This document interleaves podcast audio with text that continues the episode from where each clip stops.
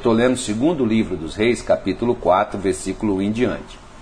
Teu servo, meu marido, morreu, e tu sabes que ele temia o Senhor. Mas agora veio um credor que está querendo levar meus dois filhos como escravo. Eliseu perguntou-lhe: Como posso ajudá-la?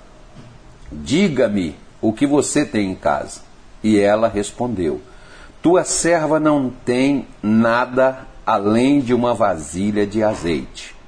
Então disse Eliseu: Vá pedir emprestadas vasilhas a todos os vizinhos, mas peça muitas. Depois, entre em casa com seus filhos e feche a porta. Derrame daquele azeite em cada vasilha e vá separando as que for enchendo. Depois disso, ela foi embora, fechou-se com seus em casa com seus filhos e começou a encher as vasilhas que eles lhe, lhe traziam. Quando todas as vasilhas estavam cheias, ela disse a um dos filhos: Traga-me mais uma. Mas ele respondeu: Já acabaram. Então o azeite parou de correr. Ela foi e contou tudo ao homem de Deus, que lhe disse: Vá, venda o azeite e pague suas dívidas, e você e seus filhos ainda poderão viver do que sobrar. Vamos dar uma parada aqui, até porque eu fiz questão de ler com você os sete versículos, embora não vou falar de todos eles, que eu vou abreviar aqui um pouco, e amanhã nós voltaremos aqui para continuarmos a tratar deste assunto. Vejamos bem, quando alguns até acreditam, alguns, alguns mestres, alguns teólogos, alguns estudiosos das Escrituras, não sei se você já ouviu falar sobre aquele homem chamado Obadias. O Obadias, ele, ele foi aquele cidadão que nos tempos do profeta Elias, ele escondeu 50 profetas numa caverna e mais 50 profetas em outra caverna para salvá-los de Jezabel. Jezabel começou a destruir os profetas de Deus, e quando ela destruiu, começou a matar os profetas de Deus, esse homem chamado Obed, ele guardou esses, esses profetas e sustentou a eles da sua do seu sustento com pão e água. Não era do palácio, até porque se você vive numa crise, você não vai é, investigar quem está entrando, o que está levando, o que está saindo, o que está carregando. É claro que não era do palácio que ele estava tirando sustento para levar para esses profetas. Você imagine você sustentar 100 pessoas, embora aquelas pessoas que eram dedicadas a Deus, esses homens de Deus, que muitas vezes vivia mais em consagração, jejum, oração, vivia mais em espírito e não satisfazia muito as vontades da carne, então eles não eram de comer tanto assim como às vezes muitos de nós comemos sem necessidade. Eles eram né, é, comedidos a comer. Mas mesmo assim, são sempre bocas. Ah, então, isso iria gerar algum custo. E esse Obed era um funcionário do palácio. Embora ele fosse um funcionário do palácio, ele não ganhava lá assim essas coisas, essa fortuna como hoje né, ganham aí alguns. Mas é, o que ele ganhava, ele investiu no sustento desses profetas que ele escondeu de Jezabel. E ele, com isso, acabou se endividando. Eu já vi, por exemplo, né, tem um pregador famoso, muito conhecido no Brasil, do Rio de Janeiro, e ele falando sobre a irresponsabilidade deste homem de ter deixado uma dívida para sua mulher pagar. Esse homem também, em outras partes, não fala, discípulo, fala porque ela era profeta também. Ele era um homem de Deus. Então, este homem chamado Obed, além né, de ser um funcionário do rei, ele era um servo de Deus. Tanto é que a sua, a sua mulher deixa isso bem claro, gente. Para a mulher falar do marido que o cara é de Deus, o cara tem que ser de Deus mesmo. Inclusive, você não tem que, você não tem que muitas vezes, né, o, o, o, eu costumo falar assim, ô rapaz, você vai escolher uma moça para casar? Pergunta a mãe dela sobre ela. E mãe, seja sincera para falar de sua filha. Não queira despachar ela, não. Mas também não fala, também não vá denegrir, mas fala o que é. Não, fala da forma que é. Da mesma forma, é uma esposa, é o marido. O marido vai falar de uma esposa. Não é aquela coisa maquiada, é a realidade, é o que é para essa mulher chegar e falar assim: ó, você sabe que meu marido era servo do Deus Altíssimo, ele morreu, ficou com essa dívida, ou seja, a dívida foi contraída, não foi para jogo, para libertinagem, para prostituição, como hoje muita gente né, se endivida por causa da avareza Muita gente se endivida por causa da ganância. Muita gente se endivida por causa das necessidades pessoais e depois quer que Deus pague a conta. Nós vemos Deus fazendo milagre. Eu não estou falando, eu não vou me meter e falar assim, não, Deus não, não faz isso, Deus não vai pagar as contas que eu fiz. Mas depende. Depende de que forma foi que eu contraí essas contas. Né? Porque senão Deus estaria apoiando o irresponsável. E Deus não apoia irresponsabilidade, seja de quem quer que for, seja crente. Eu sou, por exemplo, sou um pregador, mas vamos supor que eu seja irresponsável e vivendo uma vida de uma forma como o jovem, por exemplo, pródigo, que a Bíblia Sagrada fala, né, que ele foi viver de uma maneira dissoluta, o pai foi lá alimentar ele, foi não, e o pai sabia que ele estava passando fome, sabia quem era esse pai, esse pai era Deus. Né? Deus não foi lá levar comida para ele. Por quê? Porque ele viveu de uma forma irresponsável com os bens que foram dados nas suas mãos. Agora, se você, por exemplo, não foi irresponsável, se você até no, no, na vontade de ajudar o reino de Deus, a obra de Deus, você patrocinou coisas para Deus, você ajudou pessoas, você contraiu dívidas, porque você ajudou sua mãe, você ajudou seu filho, você ajudou seu pai, você ajudou uma pessoa necessitada e por causa disso hoje você está apertado. Eu quero orar por você para Deus te dar aí uma multiplicação.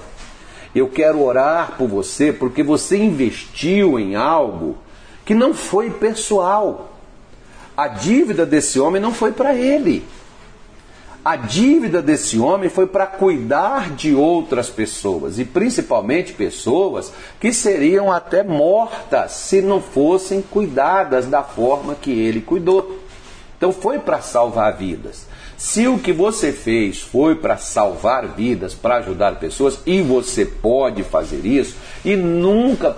Aí, aí Deus segura as pontas. Aí Deus vai trabalhar na sua vida para ajudar você a superar e a vencer essa dificuldade que você esteja passando. Então você pode ver, por exemplo, que essa mulher chega para o profeta e diz: Olha, teu servo, ela está dizendo, teu servo, meu marido, ele não era um irresponsável, ele não era um malandro, ele não era um homem ganancioso, ele era servo de Deus.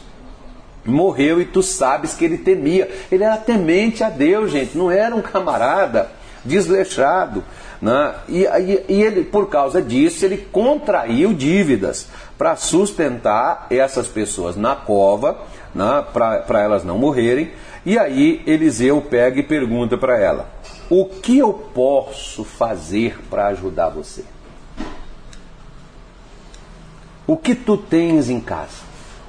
Primeira coisa, Deus trabalha com aquilo que nós temos o que você tem que Deus possa fazer por você. O que você tem em mãos, o que você tem diante de você, que Deus possa fazer com você. Deus trabalha com o que você tem, não é com o que você não tem. Quer ver uma coisa? Às vezes muitas pessoas, elas dizem assim: ah, pastor, se eu tivesse um carro, Pastor, se eu tivesse isso, se eu tivesse aquilo, eu faria isso, se eu tivesse assim, eu faria assado. Só que você já parou para pensar que às vezes o que você tem, você não conta? Você descarta o que você tem? Às vezes, por exemplo, eu vejo mulheres elogiando o marido das outras, mas o marido que ela tem em casa ela não elogia. Mas o marido da outra ela fala dele. Né? Mas o dela, ela não diz nada. Será que esse camarada de tudo é ruim? Seria mais ou menos assim, raciocina. Eliseu mostra para ela que a necessidade não estava fora, a necessidade estava dentro.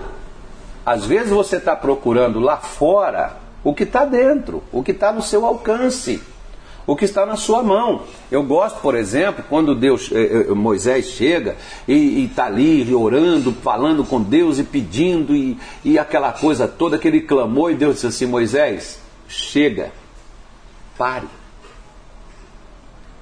Gente, você já pensou, você está orando e Deus fala assim: cala a boca, já chega. Pode parar de orar. Para com essas orações aí. Ainda mais nós ainda, brasileiros, cristãos, nós gostamos tanto de oração. A gente vive, né, orando e pedindo oração. E Deus chega e diz: Para, não clame mais, não ore, por favor. Chega. Diga ao povo que marche: pegue a vara que está na tua mão.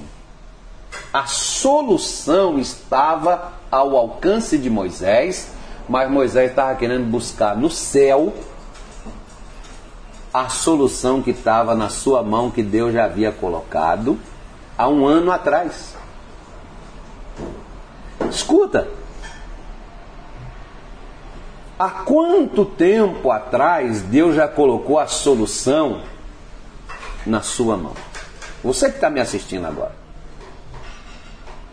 a solução do que você está sofrendo, a solução do que você está passando. Deus já colocou no seu coração, Deus já colocou nas suas mãos, Deus colocou dentro da sua casa, Deus colocou dentro da sua vida. Há quanto tempo está aí e você está procurando lá fora? Gente, para para pensar.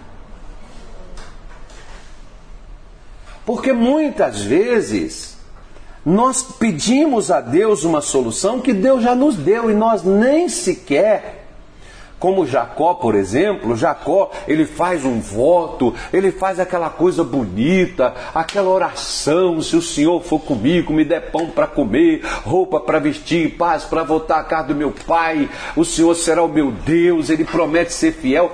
E gente, e Deus para. E diz Jacó: Eu vou com você, eu vou fazer isso, vou trazer você de volta, eu vou dessa terra que você está deitado. E aí Jacó levanta no outro dia e ele diz assim: Na verdade, Deus está neste lugar e eu não sabia. Deus estava lá e Jacó não sabia. Deus está aí com você e é preciso eu chegar aqui e te falar isso. E você não sabe que Deus está. E você fica caçando Deus lá fora, enquanto Deus está dentro. Sabe aqueles discípulos do caminho de Emaús, de Lucas 24? Eles indo todo frustrado, decepcionado, Jesus do lado deles, eles conversando com Jesus e, e, Jesus está ali e eles tristes porque Jesus estava morto na sua concepção e Jesus vivo falando com eles, eles não viam. Por que, que não para para pensar nisso? Por que, que a gente só pensa na nossa dor, na nossa dificuldade, na nossa luta, nos nossos problemas? Para! Olha para dentro. Porque às vezes você está pedindo, como essa mulher estava pedindo ajuda Eliseu, mas a ajuda Deus já tinha dado. A ajuda já estava lá. O profeta não precisava fazer mais nada. Deus não precisava dar mais nada. Deus não precisa te dar mais nada, meu amigo. Minha senhora, Deus já te deu, você só não está usando o que Deus te deu. Porque, segunda coisa, quer ver? Olha, o profeta diz assim para ela: quando ela disse, a tua serva não tem nada além de uma vasilha de azeite, um pouco de azeite. Só tenho isso. Só um pouco. Aquilo que para você se acha pouco é o suficiente para Deus. Você já viu minha mãe? Eu cresci com minha mãe dizendo assim: o pouco com Deus é muito, meu filho, e o muito sem Deus não é nada. O pouco, nós olhamos pela quantidade, né? Você vê, por exemplo, que o Felipe, não, o Felipe, o André, Felipe diz 200 dinheiro de pão não é suficiente. E André diz assim: o que que é cinco pães e três peixinhos para toda essa multidão? Não, não é nada. Não, não é suficiente. Para Deus era. O que você acha que não é suficiente, para Deus é mais do que suficiente. Não limite Deus. Quem tem limitado, eu não sei para quem que eu estou falando, mas eu estou aqui para te dar resposta. Quem tem limitado Deus na sua vida é você mesmo. Não é o diabo, não. O diabo não pode limitar Deus. Quem limita ele somos nós. Nós o limitamos. Nós o impedimos de realizar e de fazer na nossa vida aquilo que ele pode fazer. Porque essa mulher, por exemplo, diz, ela fala claramente: apenas uma vasilha, suficiente. Tem pessoas que chegam comigo e dizem, pastor, da minha casa eu sou o único, da minha igreja eu sou o único que ora. É suficiente. Basta um. Deus com um se torna a maioria. Quer ver só? Jesus disse assim para os seus discípulos: Todos vocês irão me deixar, mas eu não estarei só. O meu Pai que me enviou está comigo. Jesus foi na cruz sozinho. Não. O Pai estava com ele. O Pai foi com ele. A cruz, ao sepulcro e à glória. Porque ele ressuscitou simplesmente porque o Pai estava com ele. E o Pai com ele foi suficiente para derrotar Satanás, os seus demônios, a morte, a dor, o abandono, a solidão, as doenças, o pecado, a iniquidade e toda a praga da humanidade que foi colocada sobre ele. Era ele sozinho. Ele estava sozinho. Mas, fisicamente, mas o pai estava com ele. Então se torna a maioria. Porque quando você está com algo na sua mão e você está na mão de Deus, o que está na sua mão está também na mão de Deus. E se está na mão de Deus, o resto é consequência do que Deus vai fazer, do que ele colocou nas suas mãos. Porque aqui, por exemplo, o profeta, vou parar, o profeta diz assim: ó, vá e pede vasilhas emprestada a todos os seus vizinhos. Não poucas, muitas vasilhas. Primeira coisa. Deixa eu falar com você o que mais impede as pessoas de serem abençoadas em qualquer área da vida. Seu coração. Como você está nesse momento, por exemplo, o convívio, o relacionamento com seus pais. O convívio, o relacionamento com sua mulher. Se eu dissesse agora, vá lá na casa do seu vizinho e peça a ele uma vasilha emprestada. Será que o seu vizinho emprestaria para você? Porque veja bem, gente, para você emprestar algo seu para alguém, você tem que se relacionar bem com essa pessoa.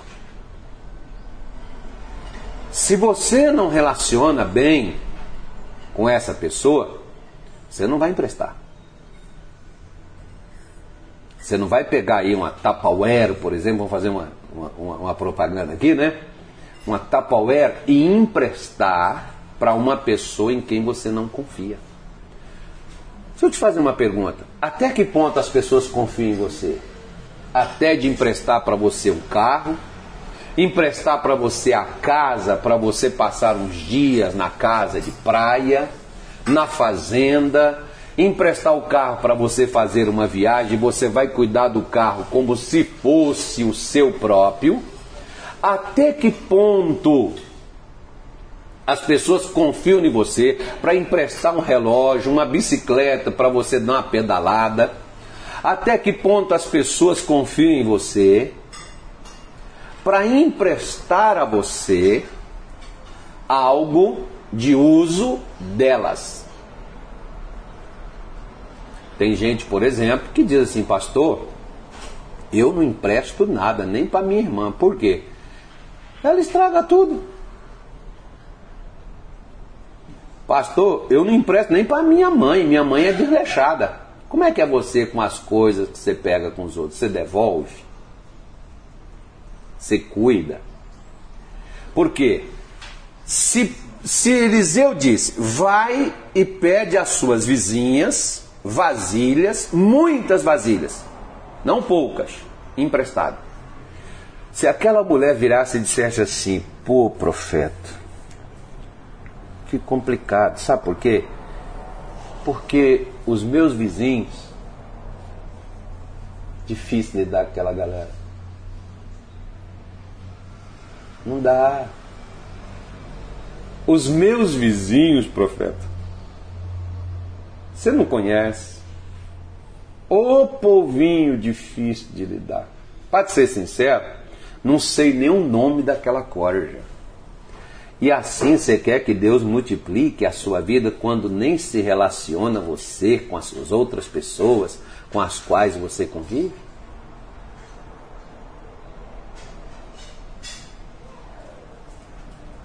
Graças a Deus, Ivani. Só que se um dia você precisar, você tem com quem possa lhe emprestar?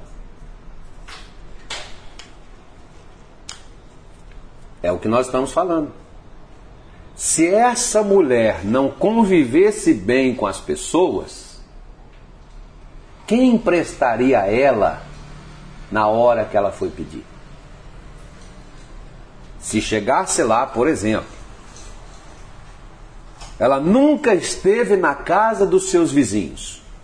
Nunca chegou, bom dia senhora, bom dia Maria, bom dia Mara, bom dia Madalena, bom dia Ruth, bom dia, na ou sei lá, qualquer um outro nome, qualquer uma outra pessoa.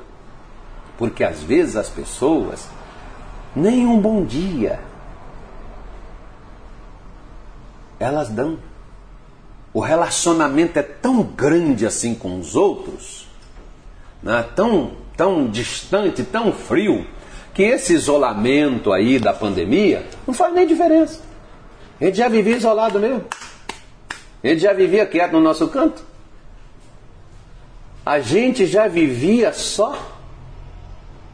A gente nem se importa em se relacionar, não. A gente não se importa em ter um relacionamento com as outras pessoas, em interagir, em respeitar, em conversar, em interagir com os outros. Né? A gente não se importa que quando a gente não está presente, eles não sentem nem falta. Né? Eles não sentem nem falta da gente. Ele nem se importa que nós não estamos em casa. Outro dia eu estava, por exemplo, é, eu, eu, eu, estava num bairro, um bairro de Várzea Grande, eu esqueci o nome, né, em Várzea Grande, em, em, em, em Mato Grosso, eu esqueci o nome do bairro lá. Eu fui fazer uma visita e lá nesse, nesse, nesse bairro é, tem a, vi, é o vizinho solidário.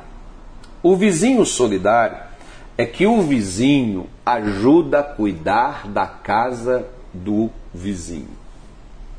E eles têm entre eles um grupo né, no, no, nas suas redes sociais que qualquer problema que houver o vizinho entra em contato com o outro. Ou seja, um que cuida do outro.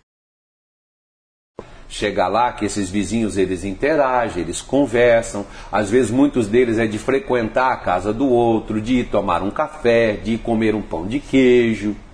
Né? Enquanto às vezes tem crente que nem na casa do parente ele vai. E quando alguém chega no sua casa, eu não gosto que ninguém venha na minha casa, pastor, eu nem recebo.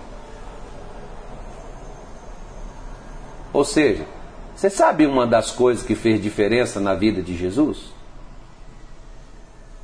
É que Jesus não tinha inimizade com ninguém, embora ele tinha pessoas que eram seus inimigos declarados, mas ele não. Ele com ninguém ele era contra. Por isso é que nós podemos, por exemplo, olhar para as nossas vidas e nós não precisamos pedir emprestado, não. Eu só quero te dizer uma coisa, quer ver? Lá em Deuteronômio, no capítulo de número 11, nós estamos falando de Bíblia. Eu não estou falando de religiosidade nem de religião aqui. Nós estamos falando de Bíblia na Deuteronômio, capítulo de número 12, o versículo de número. É, 12 não, perdão. É Deuteronômio, capítulo de número 20, o que, meu Deus? 28, aquelas maldições, né? Eu acho que é lá. É, Deuteronômio 28, o versículo que é o 11, que começa no 11, que diz assim: quer ver, olha? É, o Senhor concederá grande prosperidade a vocês, no fruto do seu ventre, nas crias dos seus animais, nas colheitas da sua terra, nesta terra que ele jurou aos seus antepassados que dariam a vocês. O Senhor abrirá o céu, o seu bom depósito, o seu tesouro, para enviar chuva na tua terra no devido tempo, para abençoar todo o trabalho de tuas mãos, e vocês emprestarão a muitos então, olha, preste atenção. Muitas vezes você não vai precisar pegar emprestado, mas você vai precisar emprestar a pessoas que vão precisar. Porque tem gente, por exemplo, que está com um problema na vida aqui, não é que você precisou pegar emprestado, não. É porque você negou emprestar alguém que procurou você. Porque se você tem e você nega emprestar, o que você tem, quem deu foi Deus. E se você recusou emprestar do que Deus te deu, até diz Salomão que quem dá ao pobre empresta a Deus. E Deus sabe devolver o que a gente dá para os outros. Né? Então vai por aí. O que Deuteronômio está me sugerindo, o que Moisés está afirmando aqui, é que uma vez que nós obedecemos a Deus, Deus nos abençoa de forma que a gente não precisa pegar emprestado. Mas a gente tem para emprestar. Mas se precisar pegar emprestado, também não é pecado não, gente. Eu não sei quem pregou isso aí, quem andou falando isso aí, mas não é, emprest... não é pecado você pedir ou você emprestar. Errado é você cobrar juros. Aí sim, principalmente de irmãos. Mas você emprestar, tem nada de errado nisso. Agora, se você vive necessitado de pegar emprestado, olhadinho e ver se você não está sendo desleixado. Né? Se não está, vida que segue. Né? Vamos orar então para Deus abençoar a sua vida. Mas prosperidade não está relativo somente a dinheiro. Então, dá uma olhadinha assim nos seus relacionamentos espirituais, seus relacionamentos familiares, vizinhança, relacionamento. Como é que você se relaciona com as pessoas? Você convive com elas desta forma, como por exemplo fala aqui, né? É, porque se, se Eliseu é, dissesse para ela, ó, vai lá com sua vizinha, Deus me livre, não posso, minhas vizinhas não não sei nem quem é, eu não, não, falo com aquele povo, eu não converso com aquela gente, eu, eu nunca eu nunca precisei deles e se eu precisar também, eles são as últimas pessoas que eu quero falar. Olha, orgulho, omissão, é pecado também, tá? e pecados que impedem o nosso avanço e o nosso crescimento. Vamos falar com Deus, vamos fazer a nossa oração agora e, e, e continuar em nome de Jesus, tá bom? Vamos orar.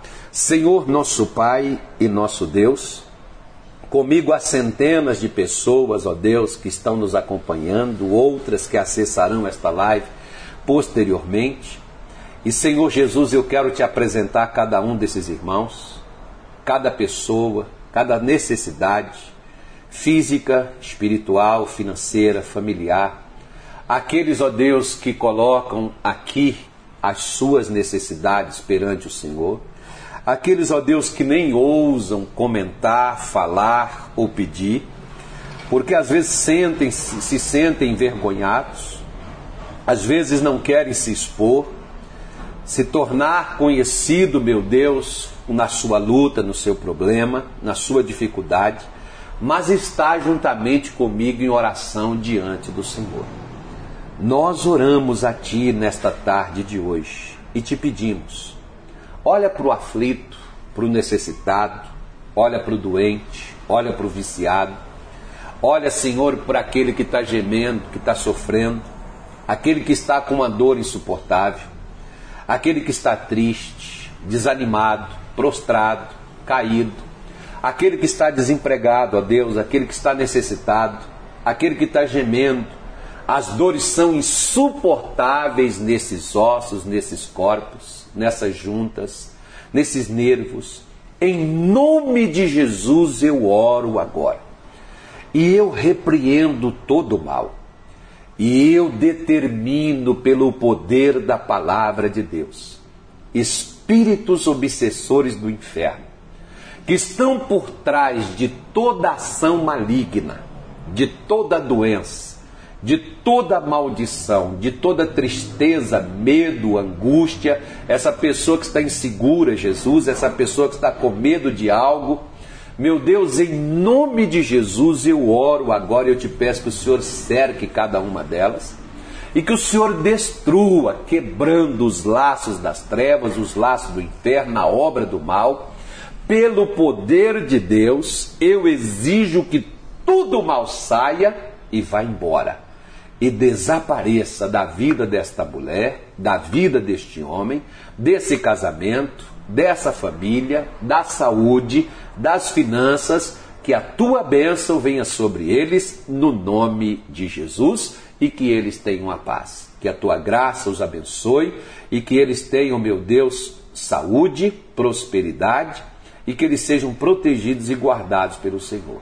Eu te agradeço por mais uma vez a oportunidade de compartilhar o que o Senhor nos tem dado e de estar com os nossos irmãos em oração neste momento para abençoar a vida deles.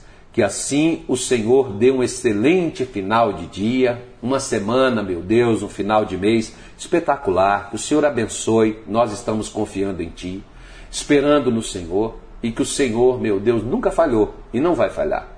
Em tudo que nós esperamos de Ti, certamente virá. Que assim nós te agradecemos no nome de Jesus. Amém.